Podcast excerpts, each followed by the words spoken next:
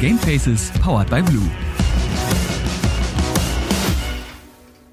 Und damit herzlich willkommen zu Folge 20 von Gamefaces powered by Blue, eurem hoffentlich neuen Lieblingspodcast zum Thema Gaming und allem, was da noch so dazugehört.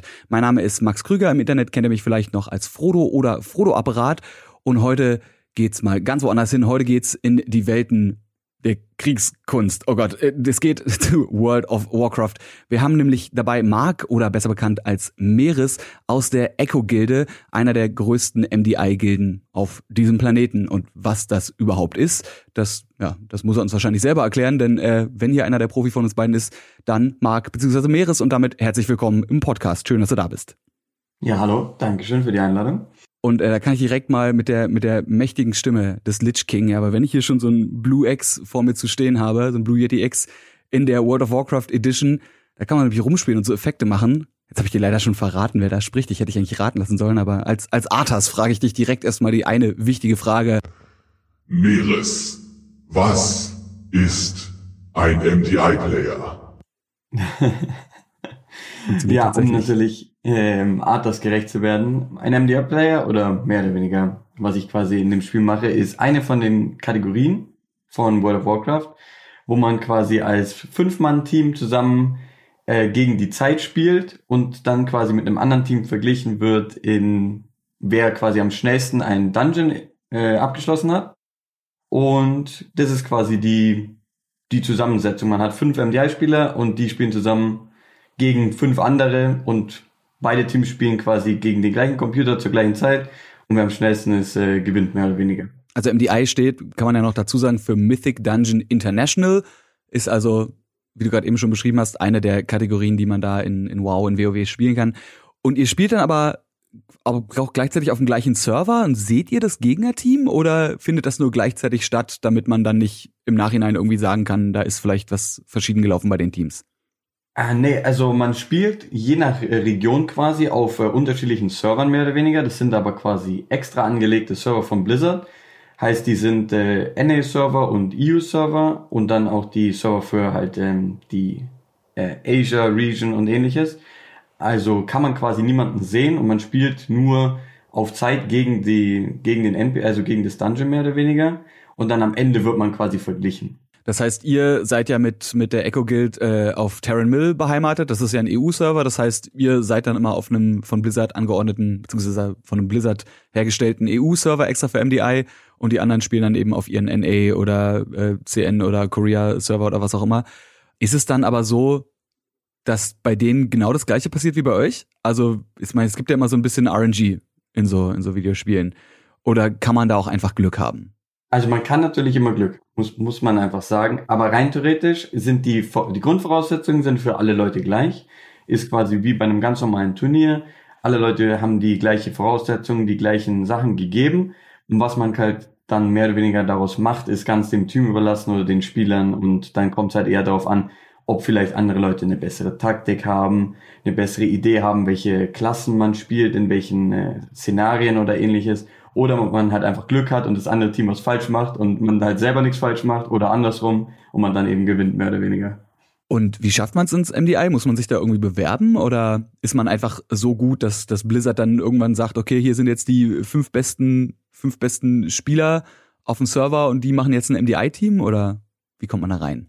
Das ist eigentlich ganz interessant, weil quasi mehr oder weniger kann jeder anfangen oder quasi sich versuchen im MDI. Man kann sich quasi bei Blizzard äh, einfach anmelden, wenn man äh, vier andere Leute gefunden hat als Team, als Fünf-Mann-Team. Und dann bekommt jeder, der sich angemeldet hat, bekommt eben Zugang zu diesem Server. Und dann wird zu einem gewissen Zeitraum, der das denn jetzt bald anfängt in einer Woche, quasi gibt Blizzard aus, was man machen muss. Und dann heißt es quasi, man bekommt drei Dungeons vorgelegt als, äh, als Vorlage von Blizzard. Und man hat fünf Versuche, diese abzuschließen.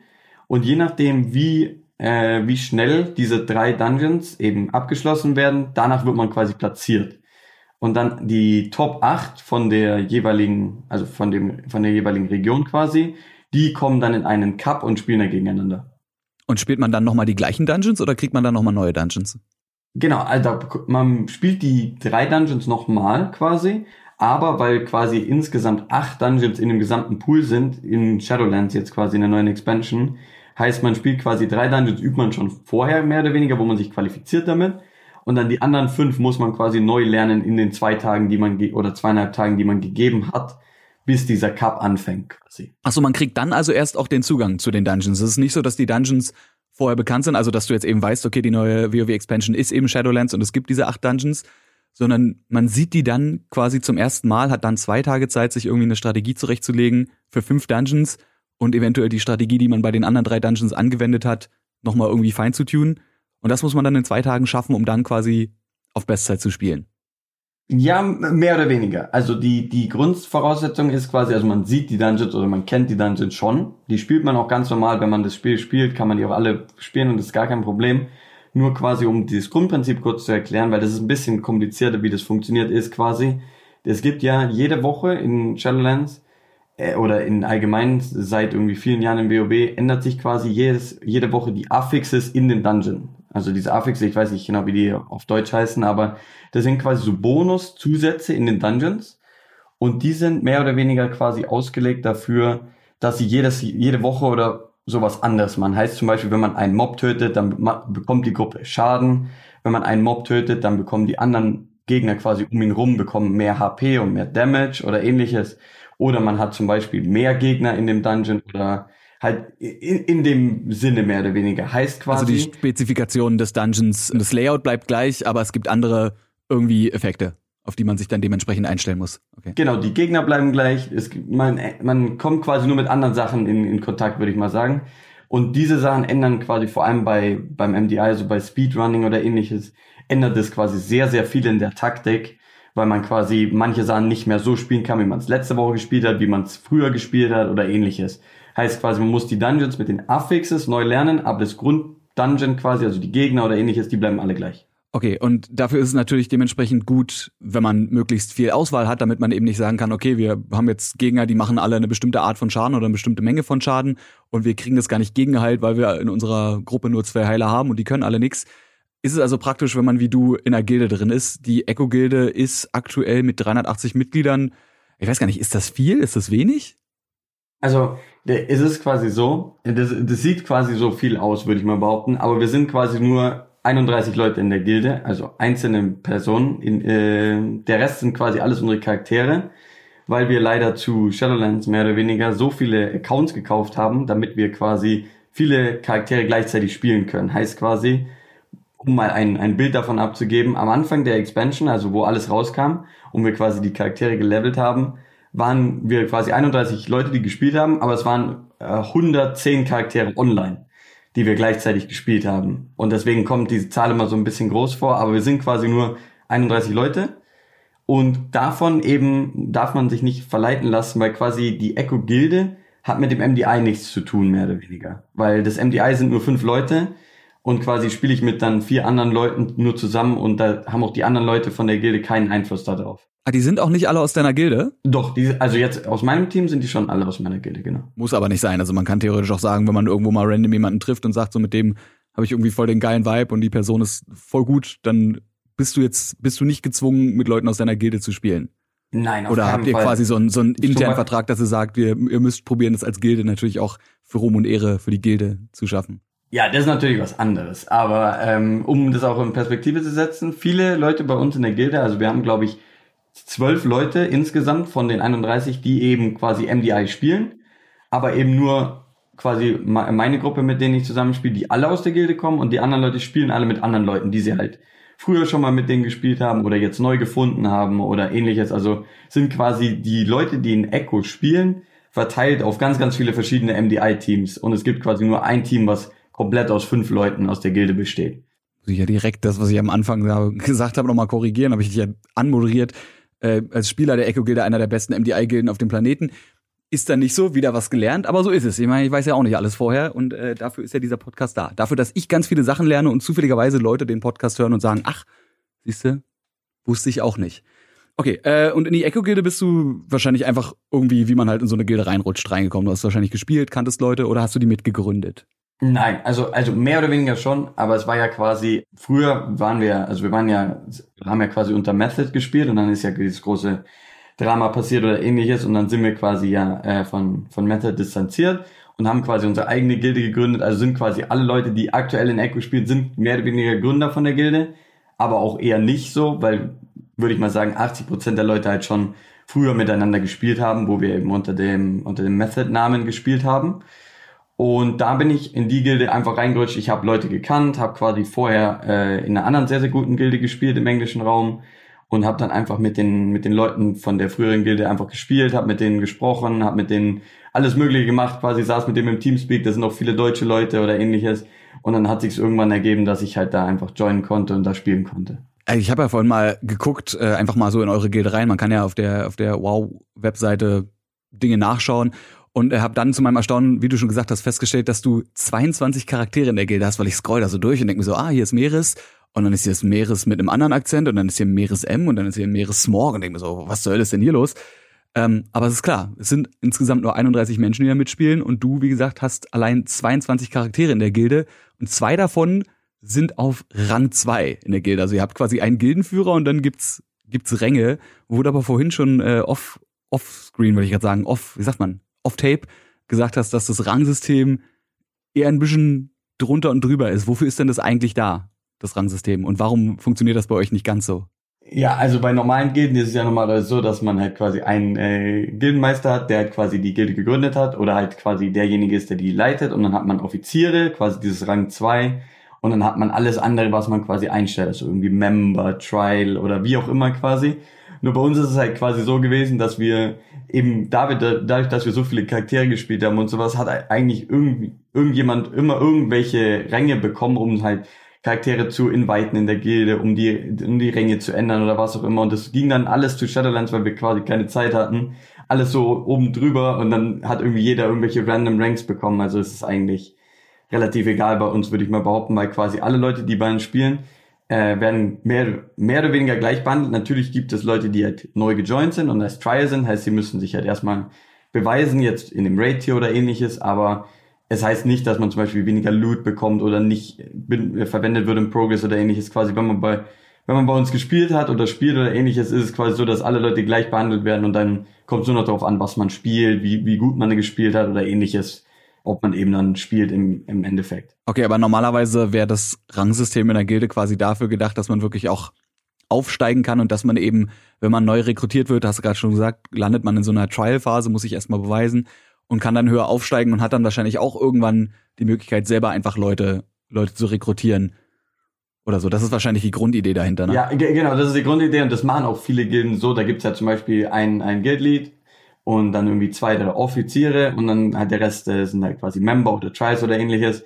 Aber wie gesagt, bei uns ist halt, wir haben auch äh, wir haben auch Officers, also wir, bei uns ist quasi so, wir haben die die Ränge sind mehr oder weniger bei uns im Discord mehr oder weniger äh, sind die alle richtig, aber in der Gilde, also in-game ist alles oben, like, da ist ein bisschen Chaos, würde ich behaupten.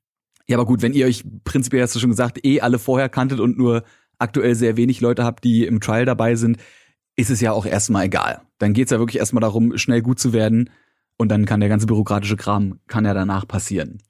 Das wäre jetzt eh auch meine Frage gewesen, wie ihr, wie ihr kommuniziert. Aber wenn ihr fünf Leute seid, dann geht das ja wahrscheinlich. Dann sitzt ihr alle, wie du gerade schon gesagt hast, auf dem Discord-Channel und äh, dann gibt's ganz normale Code-Strukturen, wie wahrscheinlich bei jedem anderen teambasierten bzw. klassenbasierten Spiel auch, oder? Ja, also zum Beispiel, wenn es jetzt gerade ums MDI geht, ist es relativ einfach. Wir sind nur fünf Leute. Man hat quasi relativ gut aufgeteilte Rollen. Wir arbeiten oder wir spielen jetzt schon seit eineinhalb Jahren halt zusammen mit als Team mehr oder weniger. Wir kennen uns halt alle persönlich, was für Probleme es gibt, was äh, was der eine für Bedürfnisse hat, weil immer längere Pause hier, der eine raucht hier oder was auch immer. Man, man kennt's ja, wie, wie aus, wenn man halt mit seinen Freunden auch spielt. Das ist quasi nichts anderes, ja. Und äh, so sieht's halt bei uns auch aus. Wir sitzen dann im Discord und wenn es dann um MDI geht, sprechen wir halt über, über das Spiel, was wir machen könnten oder ähnliches. Das ist quasi halt, je nachdem, was man dann spielt. Wie sieht das aus mit der Rollenverteilung? Es gibt ja die drei bekannten MMO-RPG-Rollen. Es gibt ja Tank, Damage und Heiler. Du spielst selber, beziehungsweise hast äh, für den, für die MDIs, glaube ich, deinen äh, High Mountain Torrent Brewmaster Monk genommen. Ja, es gibt, wie, wie sieht das aus? Es gibt einen Tank, drei Damage-Dealer, zwei, äh, einen Supporter? Äh, ja, genau. Also es gibt quasi einen Healer, drei DPS und einen Tank, genau. Und jetzt muss man leider sagen, ist ein bisschen verwirrend, weil quasi ich bin mit jemand anders, also mit äh, Now heißt der oder Robin, der bei uns auch im MDI-Team spielt, sind wir quasi die zwei Main Tanks für die Gilde, also für die Gilde Echo, wenn wir quasi raiden. Aber für MDI, weil ich da quasi auch mit denen mitspiele und jetzt erst halt angefangen habe zu tanken, spiele ich quasi die DPS für MDI. Und äh, now, also mein Tank-Kollege für den Raid spielt Tank auch in den Dungeons und ich spiele halt quasi Tank in, äh, im Raid und DPS in den Dungeons. Ist ein bisschen verwirrend, aber so sieht's halt aus. Wie ist es für dich von der Umstellung, wenn du weißt, du spielst nicht nur eine andere Rolle, sondern du spielst an sich noch mit einem zusammen, also in dem Fall halt Now, bist es eigentlich gewohnt, mit dem zusammen zu tanken. Also für die Leute, die vielleicht die Idee dahinter nicht verstehen, kann man das ja kurz erklären äh, in, in so einem Spiel, die Tanks sind die mit massiv viel Gesundheit, mit massiv viel HP. Die stehen vorne, ziehen die ganze Aggro, sorgen also dafür, dass die, die Gegner auf sie losgehen, während die Damage-Dealer, die DPS, also die Damage per Second-Kategorie, dahinter steht und alles kurz und klein prügelt und eben nicht angegriffen wird, weil die Tanks eben die ganze Zeit die Aggro pullen. Und ganz hinten in Sicherheit stehen irgendwo die Healer und sorgen dafür, dass die Tanks nicht sterben.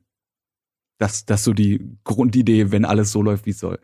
Und wie ist es jetzt für dich, zu wissen, dass du nicht mehr mit Now tankst, sondern quasi Now jetzt alleine dasteht und alles auf sich ziehen muss und du quasi dafür sorgst, alles umzuschnetzeln, bevor es ihn zerlegt? Also man muss, man muss sagen, es ist sogar sehr cool, würde ich mal behaupten, weil quasi ich ja früher auch schon, äh, also ich habe quasi nur DPS gespielt, seit, seitdem ich das Spiel angefangen habe und bin jetzt erst seit ähm, quasi sieben Monaten oder ähnliches, bin ich quasi Tank oder acht Monaten oder ähnliches für die Gilde und heißt quasi, ich bekomme die Perspektive von beiden Seiten, würde ich mal behaupten ich sehe quasi, was ich selber getankt habe in den Dungeons, jetzt natürlich nicht mit den gleichen Voraussetzungen, aber halt, was die Gegner machen oder ähnliches. Und es macht es für mich quasi einfacher dann zu sehen, oh, er braucht irgendwie hier Hilfe oder er, ich kann ihn hier irgendwie unterstützen oder ähnliches oder sowas, wenn er tankt. Und das macht es relativ cool, würde ich mal behaupten, von meiner Seite aus, dass ich sehen kann, wie er spielt. Und dann kann ich ihm helfen oder unterstützen. Oder ich kann auch sehen, aha, dieser Gegner hat irgendwie einen Frontalangriff, der mich halt als Tank nicht wirklich interessiert, aber als DPS wird er mich äh, quasi umbringen. Deswegen ist es ganz interessant, würde ich mal sagen. Und für mich relativ unproblematisch, weil ich quasi mehr oder weniger eh oft die Rolle, wenn man so in die Rollen vom MDI geht, spiele ich meistens die Klassen, die halt so Support-lastiger sind, heißt halt quasi die viel Crowd Control, also quasi so Stunts, Interrupts oder ähnliche Sachen haben, wo ich quasi dann mit die Gruppe unterstütze und deswegen habe ich eh so ein Auge auf alles, was passiert. Und da hilft es quasi, da, da, dass ich halt schon früher mit oder mit ihm getankt habe, dass ich ihn kenne oder ähnliches. Ist wahrscheinlich generell ein Tipp für alle da draußen, dass man sich in, in jedem Spiel, wo es mehrere Rollen gibt, einfach nur mal so so reinschnuppermäßig in alles reinbegibt, um eben zu wissen, was passiert. Weil ich meine, natürlich, ihr habt ihr habt festgelegte Abläufe, zumindest im Bestfall, wenn alles so läuft, wie es äh, wie gesagt, wenn alles so passiert, wie es soll, wenn RNG, wenn der RNG euch gnädig ist und eben nicht irgendwas Unerwartetes passiert aber trotzdem ist es ja gut zu wissen, was der Tank dann vorhat und nicht irgendwie noch nachfragen zu müssen, sondern dass für dich halt klar ist, okay, der Tank wird jetzt in den nächsten drei Sekunden Fähigkeit XY benutzen oder wird jetzt die Aggro von dem und dem Mob holen oder mein Supporter kann mich jetzt nicht heilen, weil er hat den Cooldown von so und so und so. Fähigkeit ist nicht fertig oder die Fähigkeit kann dem Schaden dieser Attacke nicht standhalten oder was auch immer. Da dementsprechend wahrscheinlich interessant in jede Rolle mal reinzugucken. Hast du schon ein bisschen Erfahrung im Support oder bist du da theoretisch ganz raus? Also, erstmal muss ich dir auf jeden Fall recht geben, ähm, machen viele Leute nicht so. Deswegen, das ist auch immer ein großer Tipp, wenn ich Leuten, die WoW spielen und sagen quasi, was sie besser machen können oder so, ist es immer relativ interessant, dieses Spiel von den Perspektiven zu sehen. Und äh, Healer spiele ich eher sehr, sehr selten, würde ich mal behaupten. Ich weiß zwar, was abgeht, so mehr oder weniger. Also ich kann auch hier im, im allerschlimmsten Falle, aber es ist halt die einzige Kategorie, die ich in dem Spiel nicht wirklich interessant finde oder auch nicht persönlich muss ich auch sagen, bin ich nicht sehr gut, deswegen äh, spiele ich es eher weniger. Aber trotzdem, du bist, also du hast dich genug mit dem Thema hier auseinandergesetzt, um eben nicht irgendwas von deinem Healer zu erwarten, wie, wie blöde reinzurennen, irgendwie gefühlt den, den ganzen Damage tanken zu wollen und dann zu sterben und dann zu sagen, yo, was los? Wo war der Heal? Ja. Nur damit dein Healer dir erklärt, Junge, hast du schon mal was von Cooldowns gehört? Hast du schon mal was von mehr Schaden einstecken als geheilt werden kann gehört? Das sind, ja, das wären dann wahrscheinlich die Noob-Probleme ja, vollkommen, vollkommen richtig. Ja. Bist. okay. ähm, dann gibt's ja noch, gibt's ja noch äh, einen anderen Begriff, den wir hier besprechen müssen, nämlich den Race to World, beziehungsweise das, das Race to World First. Was ist das? Was, was für ein, was für ein erst, was für eine erste Welt wird da geraced? Genau. Also um das kurz zu, also die Grund, grundsätzlich hat das MDI damit nichts zu tun. Okay? Das sind, äh, müssen wir jetzt separieren. Klare Trennung. Genau, klare Trennung. Das MDI ist quasi von Blizzard aus ein Turnier, wo wir als Fünf-Mann-Team oder jeder quasi als Fünf-Mann-Team gegeneinander spielt und wir dann auch quasi vom Blizzard ein Preisgeld bekommen oder ähnliches. Wie gesagt, von Blizzard ein offiziell ausgelegtes Turnier, was sie auch ausstrahlen oder ähnliches auf YouTube. Äh, und das Race to World First auf der anderen Seite ist quasi das andere große Event, wo wir quasi auch dafür spielen, wo es quasi darum geht, was nicht vom Blizzard offiziell ist, ist quasi ein großes Community-driven Event mehr oder weniger. Ist quasi, da geht es darum, welche von den Gilden den letzten Boss von dem neuen Raid-Tier, also jetzt zum Beispiel Castle Nafria, die es ja jetzt rauskam, als erster besiegt. Und äh, wie man auch sehen kann, ist quasi, oder wenn man mal auf Twitch gewesen ist, während dieses Race äh, los war, ist quasi das eine wahnsinnige Zuschauerschaft und wir bekommen quasi, wir haben da einen großen Stream, wir haben, alle Leute sind am Stream, haben halt quasi einen extra kommentierten Stream für unser Gameplay mehr oder weniger. Wir streamen halt auch selber, was wir raiden oder ähnliches.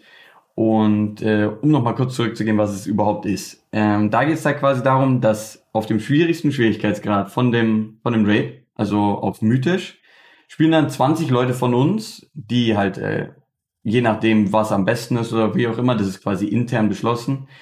Ähm, wir spielen halt quasi diese, diese 10 Bosse jetzt in diesem Fall livestreamen alles und hoffen halt quasi, dass wir das als erster besiegen und spielen halt quasi da sehr stark konkurrierend gegen äh, Complexity Limit, also quasi die, die NA-Gilde, gegen die wir dieses Mal auch leider verloren haben. Aber ich wollte gerade sagen, die sind ja der, der amtierende Challenger, äh, der amtierende Challenger, der amtierende Champion.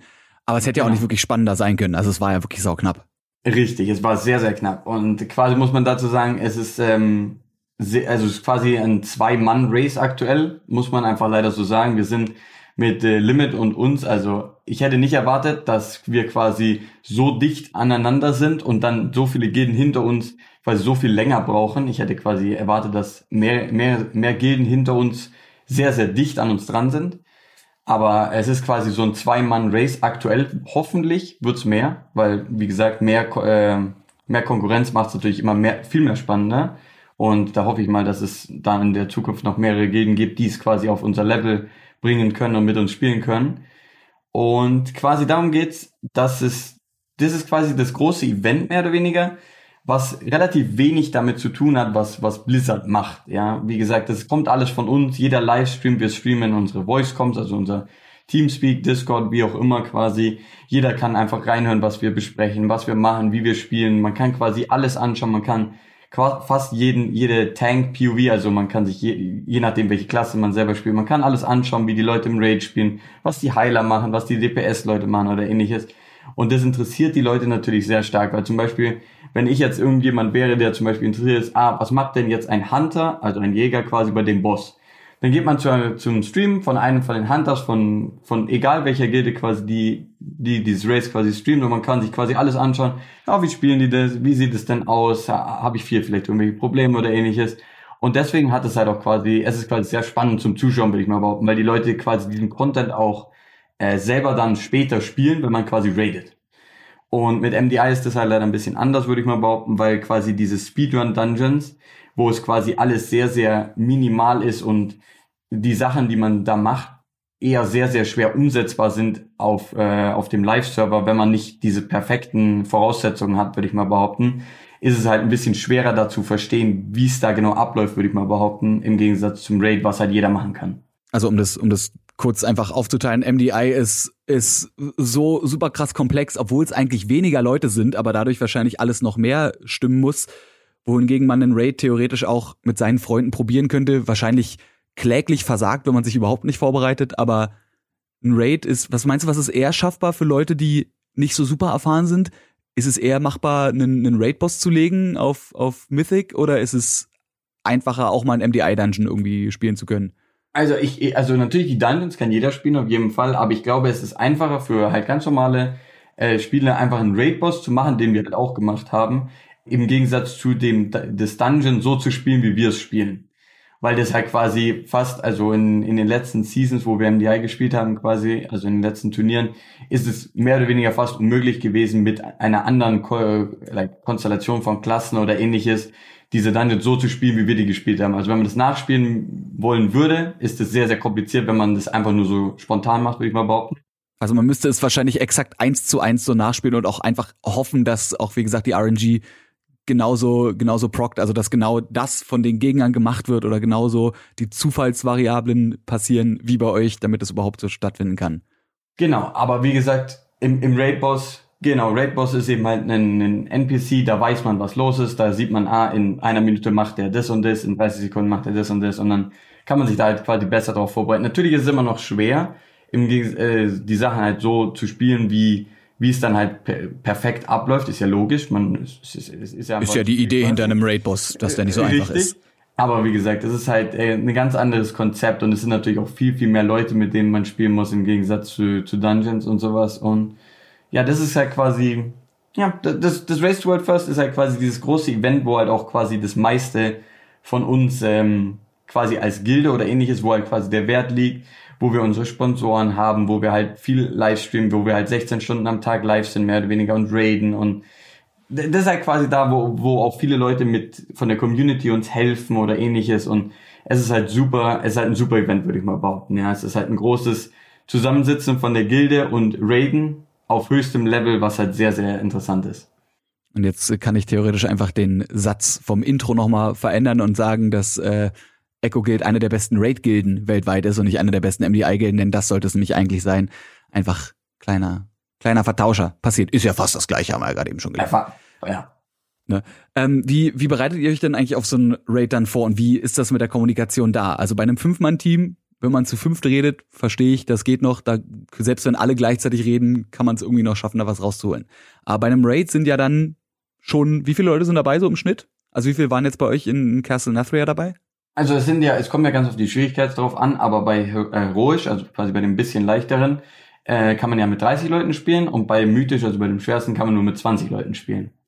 Aber es sind normalerweise immer alle Leute halt quasi anwesend, die bei uns raiden, also quasi sind immer alle 30 äh, plus Leute bei uns anwesend und hören zu oder was auch immer. Und um quasi auf deine Frage einzugehen, mehr oder weniger sind die Raids als Vorbereitung oder ähnliches, sind es auch nur fünf, sechs Leute, die die vorbereiten.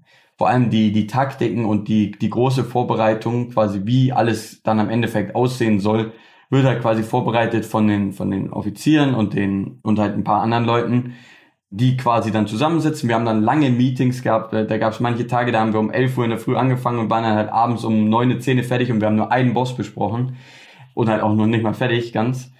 In, und deswegen wird es quasi genauso wie beim MDI mit einer, nur einer gewissen Gruppe quasi halt an Leuten besprochen und dann wird es an die, an die große Mehrheit der Gilde eben getragen. Da gibt's dann auch wieder Meetings quasi, äh, wir hatten jede Woche vor dem Raid quasi, äh, für zwei Monate hatten wir jede Woche zwei Meetings mit je, ähm, ich glaube, sechs Stunden oder ja, vier bis sechs Stunden halt eben angesetzt, wo wir uns alle treffen, also die gesamte Gilde, und dann präsentieren die, die Leute, die halt alles vorbereitet haben, haben wir dann präsentiert, wie wir die Bosse spielen möchten, wie wir das alles aussehen möchten, haben die Meinung von den Leuten eingeholt und haben dann halt quasi so eine große Taktikbesprechung gehabt, würde ich mal behaupten. Macht ihr das in PowerPoint? Nein, also ernst, ernst gemeinte Frage. Habt ihr Leute, die wirklich Präsentation? Ich stelle mir das gerade halt so vor, wie einer vor so, mit so einem mit so einem Zeigestock oder so einem Laserpointer dann dasteht und so auf die Weakspots. Ja gut, Weakspots gibt's jetzt nicht bei bei MMOs, aber so ja, no, normal, normalerweise ist es immer sehr lustig, wenn man sich das so ein bisschen vorstellen kann. Da gibt's so eine Webseite, wo man so quasi zeichnen kann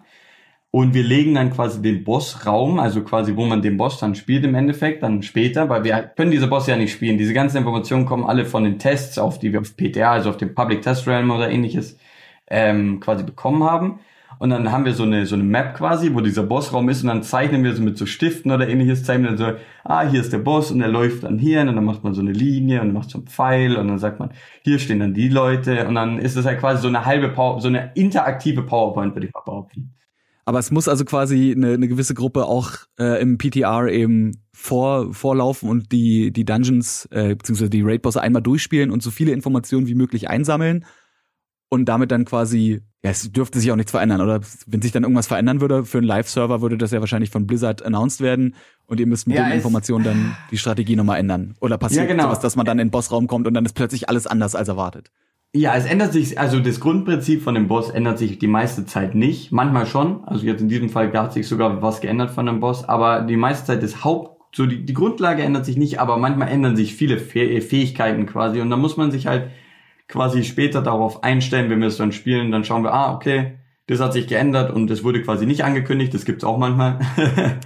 Wird es dann, dann äh, on the spot gemacht? Also habt ihr quasi eine Person, die, die also ne, damit nicht alle durcheinander schreien, weil wenn, wenn alle 20 Leute, die dabei sind, gleichzeitig feststellen, scheiße, die Fähigkeit ist ja jetzt ganz anders, Gibt es dann eine dedicated Person, die sagt, okay, wir haben alle gemerkt, Fähigkeit macht mehr Schaden oder macht noch ein CC oder irgendwas dazu.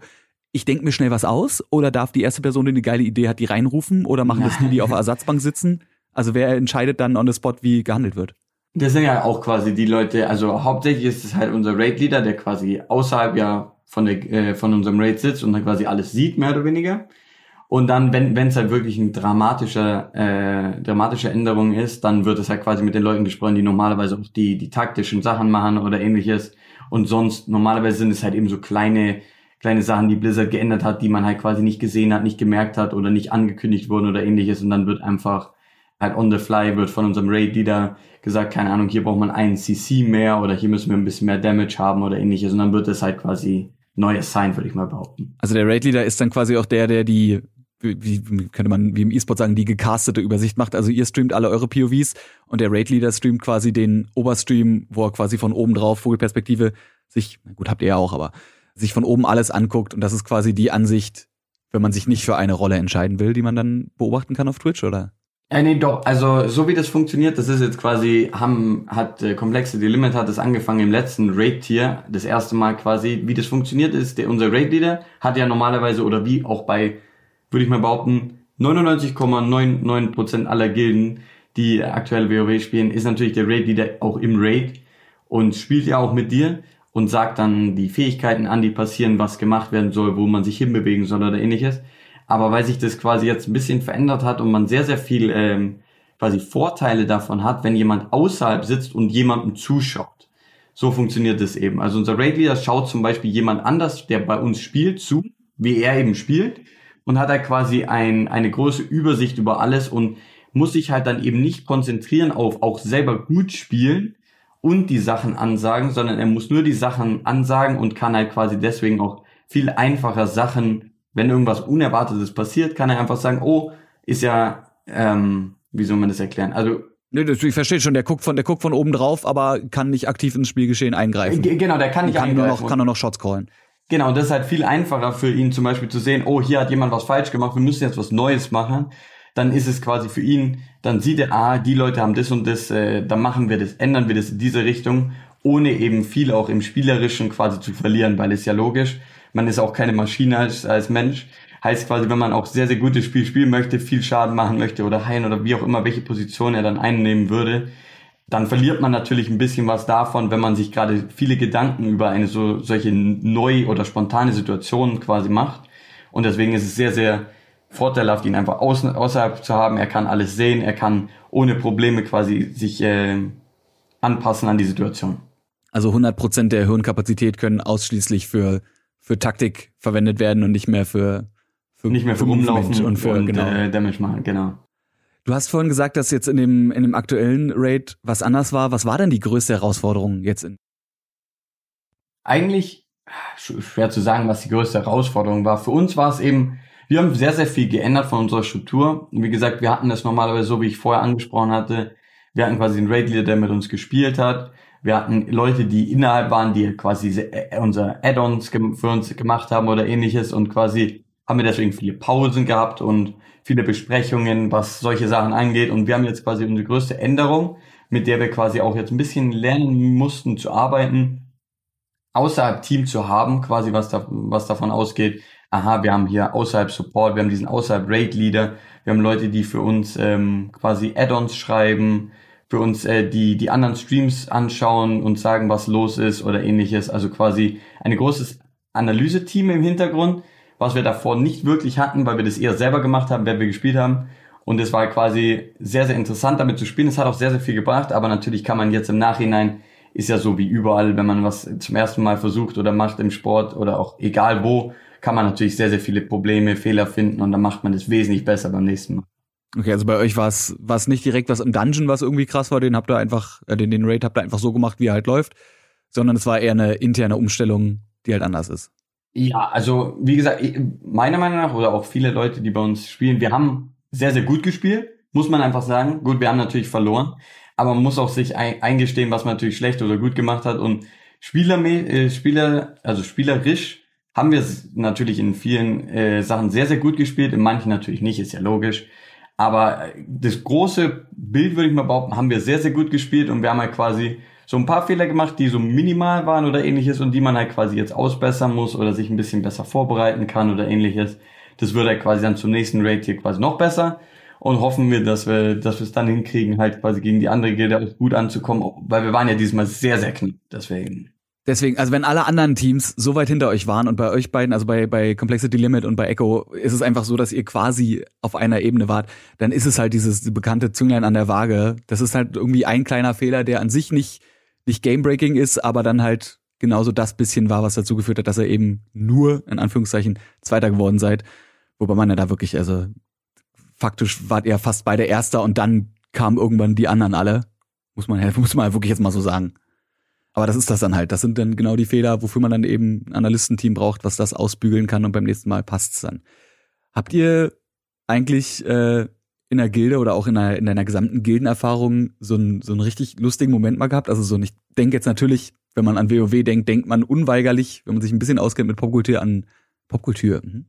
An Popkultur denkt man an Leroy Jenkins. Das ist ja so der, der Raid-Endboss der Lustigkeit überhaupt. Aber gab es bei euch sowas auch mal? Also irgendwas, was so komplett, komplett durch war einfach? Oh, also wir haben ja, also da gibt viel, viele, viele Momente. Ähm, weil wir quasi, wir haben mehr oder weniger, man muss ja auch einfach sagen, manche Leute denken immer, dass wir dann 16 Stunden am Tag uns da im Teamspeak sitzen und keinen Spaß haben oder ähnliches. Aber wir haben, also wir haben sehr, sehr viel Spaß zusammen, weil ist ja logisch, die Leute, jeder kennt sich mehr oder weniger, jeder spielt mit den Leuten schon ewig zusammen oder auch jetzt vielleicht ein bisschen neuer, aber ähm, wir, wir machen quasi Memes über alles Mögliche, wir sprechen über alle möglichen Themen oder sowas. Natürlich manchmal ein bisschen unpassend zum, zum Raid, manchmal haben wir dann so ein paar Probleme, wenn dann unser Raid wieder ein bisschen äh, halt sauer wird, wenn wir zu viele, weißt wenn man über zu viele nutzlose Sachen spricht, würde ich mal sagen. Ja? Das ist wie der Papa, der dann mal kurz, mal kurz richtig, auf den schaut. Richtig. Aber da, davon abgesehen, ich glaube nicht, dass ich jetzt irgendwas Direktes habe. Es ist eher halt so allgemein die, die Atmosphäre, weißt da hat man irgendwelche irgendjemand macht irgendwas Dummes und dann macht man halt so mehr oder weniger so in Anführungszeichen so ein Meme daraus und zieht ihn halt quasi so für die nächsten fünf Minuten damit aus, so weißt du, an es sind halt so, so Kleinigkeiten, die ja ganz nett sind, würde ich behaupten. Okay, also auch eher, auch eher Situationskomik. Ich glaube, wenn ja. man jetzt auch jemandem erklären würde, was Leroy Jenkins ist, das wäre auch, glaube ich, nicht lustig. Nein, das muss, also das muss man live vielleicht. Genau. Ja, wenn man, das wenn man live sieht, dabei war. live dabei war, dann, dann sieht man's. Also selbst wenn man Leuten das Video, wenn ich Leuten das Video zeige, muss ich den Leuten mal vorher erklären, was vorher passiert ist, weil was man in dem Video nicht sieht, ist ja, dass der Gildenleader in dem Moment gefühlt 20, 30 Minuten dasteht und in-game erklärt, was jetzt passiert und MC Leroy Jenkins so, ja, ist mir egal, ich laufe jetzt los. Und dann bricht die Hölle los und alle sterben. Aber wenigstens hatte er Chicken. Ja. Dass er, dass er das, das ist das einzig Wichtige. Welcher Race äh, to Worlds First war denn der schwerste deiner Meinung nach? Oder hast du ein, hast du ein Favorite gehabt auch? Also, ähm, ich würde sagen, Favorite war höchstwahrscheinlich der vor, ich glaube jetzt eineinhalb Jahren oder ähnliches, war Eternal Palace, äh, hieß der Raid. Ich weiß nicht genau, wie er im Deutschen heißt. Das war quasi mit der Queen Ashara am Ende. Und das war für mich quasi eines der coolsten Races, weil dieser letzte Boss, den wir gespielt haben, der war sehr, sehr komplex in, in, in der, im Sinne von Taktik und wie man was quasi ausrechnet. Es war ein sehr mathematischer Boss mehr oder weniger, weil es da sehr viel um, um quasi eine Kalkulation gibt, wie der Raid was zusammenspielen muss, um den Boss dann im Endeffekt zu besiegen. Und ich glaube, da haben wir sehr, sehr gut gespielt, haben ein sehr, sehr gutes, äh, gute Idee gehabt, wie man das ausrechnet, wie man das dann im Endeffekt auch spielen kann oder ähnliches. Es war quasi sehr, sehr interessant für mich. Von der Schwierigkeit her sind quasi alle gleich schwer in dem Sinne, würde ich mal behaupten. Die, die Raids sind alle sehr, sehr kompliziert man hat sehr, sehr viel Vorbereitung und die, die ganze, die ganze Energie, die da reingeht, ist natürlich immer das, da hat man auch mehr Leidenschaft, würde ich mal behaupten, ist ja logisch, wenn man, wenn man so viel Zeit und äh, Energie in, in so ein Thema investiert, ist man natürlich sehr, sehr getroffen oder auch natürlich glücklich, wenn man dann gewinnt oder verliert, würde ich mal behaupten. Deswegen, ja. Was macht einen richtig guten Raid für dich aus? Also was muss so ein, was muss so ein Raid haben, dass du sagst, so das war einfach aus der Sicht jetzt mal von, von einem Menschen, der das Spiel ja auch spielt, um Spaß zu haben, sollte er eigentlich so ganz oben stehen. Was ist das, was ein Raid braucht? Oder was ist das, wo du sagst, das muss in jedem Raid irgendwie drin sein, damit, damit er geil ist? Also für mich, äh, für, für quasi jemanden, der Race to World First spielt, ist es natürlich ganz was anderes, weil wir quasi an unserem Limit spielen, was die Charaktere quasi hergeben können, weil wir ja nur ein bestimmtes Gear-Level haben, im Gegensatz zu anderen Leuten, die dann halt zwei Monate später zu diesem Boss kommen. Aber für mich persönlich ist das, was ein Raid haben sollte, ist ein guter Endboss. Also die, die Idee ist ja immer davon, dass die Raids quasi so eine wie so eine wie so eine Treppe aufgebaut sind. Man hat am Anfang so ein paar einfache Bosse, dann wird es ein bisschen schwerer, dann wird es wieder ein bisschen schwerer und dann sollte es normalerweise so sein, dass man eben quasi diese, dass die Stufen immer weiter nach oben gehen und dass man halt sich quasi immer aufbaut und dann zu einem Endboss kommt, der halt sehr, sehr kompliziert ist in, wie gesagt, wie Queen Ashara, wo ich gerade angesprochen habe, in, in taktischen Sinne oder eben quasi sehr, sehr schwer im, Scha im, im Sinne von Schaden machen, dass man alles äh, min-maxen muss, also dass man so viel Schaden macht wie, wie, wie möglich mit den Charakteren, dass man gerade so hinkommt mit unserem Gear oder ähnliches. Und das muss es quasi haben, was jetzt dieser Raid leider nicht hatte muss man leider sagen. Wir hatten, äh, der vorletzte Boss war zehnmal nerviger und quasi schwerer in dem Sinne wie der letzte Boss und es war halt quasi sehr schade, würde ich mal behaupten. Aber andere Raids, die die, die frühere Expansion hatte, da gab es sehr, sehr gute Endbosse meiner Meinung nach, die sehr, sehr interessant waren zu spielen und sowas. Und das macht für mich ein Raid aus, quasi ein Endboss, wo man ein bisschen was dran zu nagen hat und der dann sehr, sehr viel Spaß macht und dann auch sehr, wenn man quasi sehr glücklich ist, wenn man den quasi dann schafft. Okay. Also das, das große Finale muss quasi das sein, was am Ende stimmt. Ähm, gibt's, gibt's Sachen, die nervig sind? So bei, bei Raid Dungeons? Also irgendwie so, wenn der, wenn der zweite von fünf Vor-Endbossen irgendeine Mechanik hat, die ihn schwerer macht als der Endboss? Gab's sowas auch schon mal, dass man gesagt hat, der Weg zum Endboss war schwerer als der Endboss selbst? Ja, wie gesagt, zum Beispiel dieser Raid war, der vorletzte Boss war schwerer. Jetzt nicht wirklich im Sinne von ähm, spielerisch, sondern einfach wie das, wie der quasi designt war, war das sehr, sehr kompliziert und die Schwierigkeit, diese Treppe, die ich gerade angesprochen habe, war bei dem Boss nicht vorhanden. Es war quasi, die erste Phase war schwer, die zweite Phase war noch ein bisschen schwerer und dann die letzte Phase war quasi, wenn man da hingekommen ist, war der Boss quasi tot. Und das sollte natürlich nicht so sein. Ja, weil man möchte natürlich quasi einen, einen guten Weg dahin haben. Man möchte quasi am Anfang spielen ein bisschen, bisschen, dass es halt quasi immer schwerer wird, je länger man spielt. Aber bei diesem Boss war es quasi, man hat 10 Minuten was Schweres gespielt und dann am Ende die letzten 50 Prozent quasi, wie die nur in zwei Minuten abgespielt wurden, statt die anderen 10, ja, muss man auch mal in Perspektive setzen. Und die waren dann sehr leicht. Das war sehr, sehr schade und der Boss hat einfach, das war einfach kein, der hat nicht wirklich Spaß gemacht, würde ich mal behaupten. Okay, also es war quasi am Ende wirklich nur noch durch, durchgrinden und dann ist irgendwann vorbei. Aber es gibt so dieses, dieses Endorphin, Serotonin, irgendein von diesen Glückshormonen ist quasi nicht ausgeschüttet worden, weil man richtig. Man wusste quasi vorm Ende schon, dass es gleich vorbei ist und dass es jetzt wirklich nur noch stumpfes, stumpfes draufhauen ist und dann ist vorbei. Genau, und bei anderen Bossen ist es eben so, da hat man den, den Weg zur letzten, also zu, zu, quasi zum letzten Stück ist ja quasi sehr, sehr, wird immer schwerer, immer schwerer und dann am Ende hat man quasi so den, die letzte eineinhalb Minuten, wo es quasi richtig schwer ist oder die letzten 50 Sekunden oder ähnlich. Und das ist dann natürlich immer so mega cool zu spielen oder auch, das ist halt einfach, das macht es einfach aus, würde ich mal behaupten, für mich persönlich. Falls also irgendwer von Blizzard zuhören sollte, A, Overwatch 2, jetzt, bitte, sofort, danke. Und B, ja, für Meeres und alle WoW-Fans da draußen, wieder, wieder alte, gute Endbosse. Wobei ja, es klingt jetzt so, als ob man es gibt dieses, ja sehr, sehr dieses Meckern, gute. dieses Meckern ja. auf hohem Niveau. Richtig, richtig. Also ich, ich meckere natürlich auch auf hohem Niveau. Ich kann, die, den Raid, den wir heute dieses Mal gespielt haben, der war super und man kann sich nicht beschweren und es ist alles toll. Aber wie gesagt, meckern auf hohem Niveau ist das eben, ist ja logisch, weil es hört sich quasi auch immer so an, muss ich kurz äh, äh, klarstellen, weil sich vielleicht, für mich oder für die Zuhörer sich so anhört, dass ich mich immer beschwere über das Spiel. Ich liebe das Spiel und ich spiele so viel, weil ich das Spiel auch gerne mag. Und ich würde auch nicht raiden, wenn ich das Spiel nicht, nicht möchte, also nicht spielen möchte.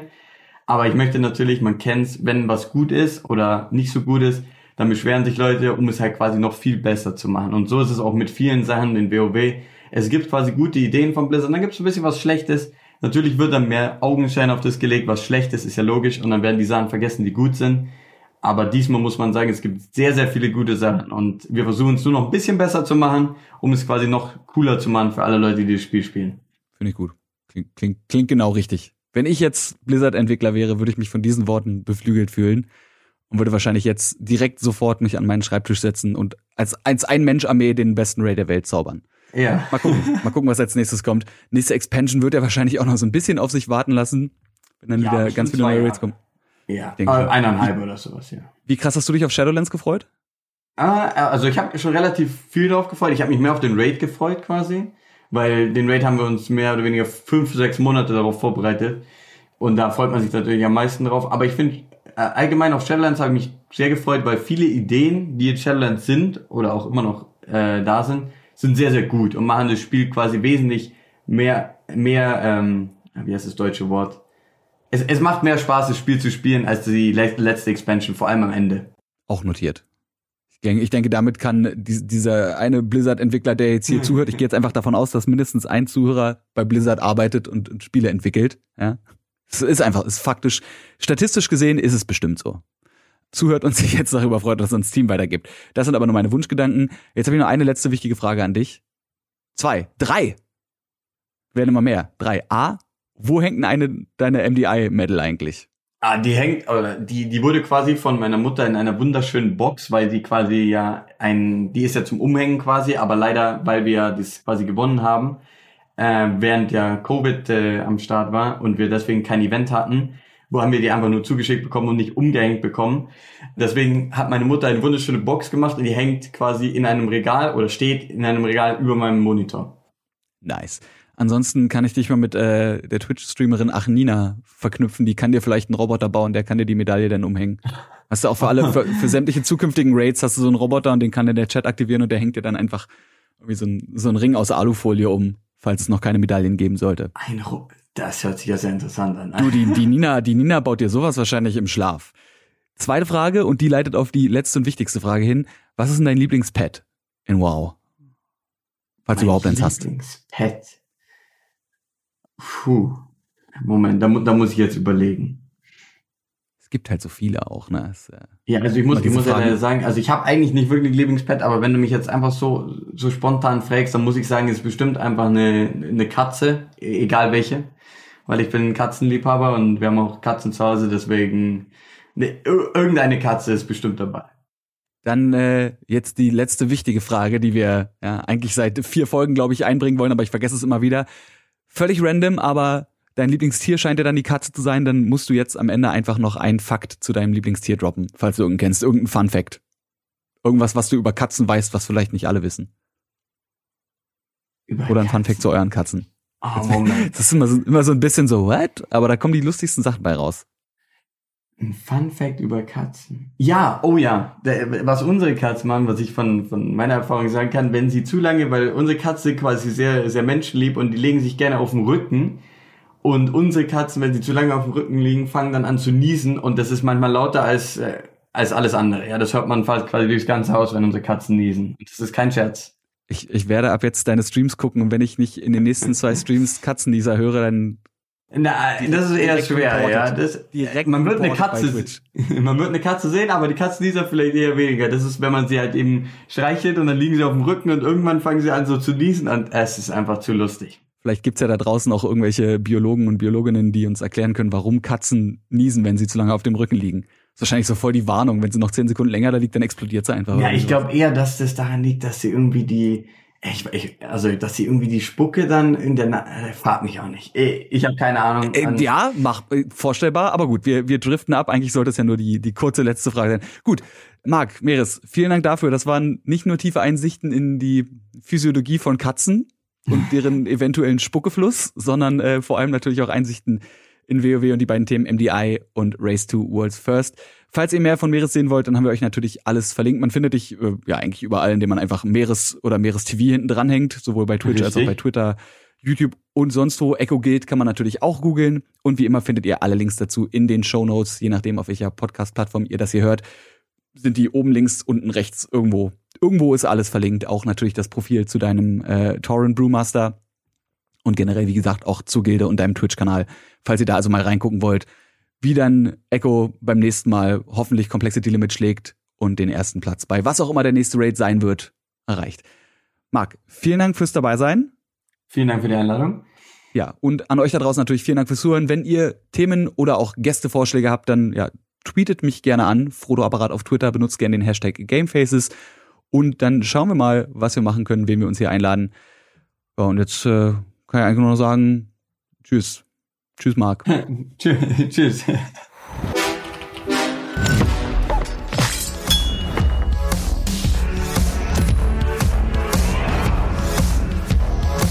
Gamefaces powered by Blue.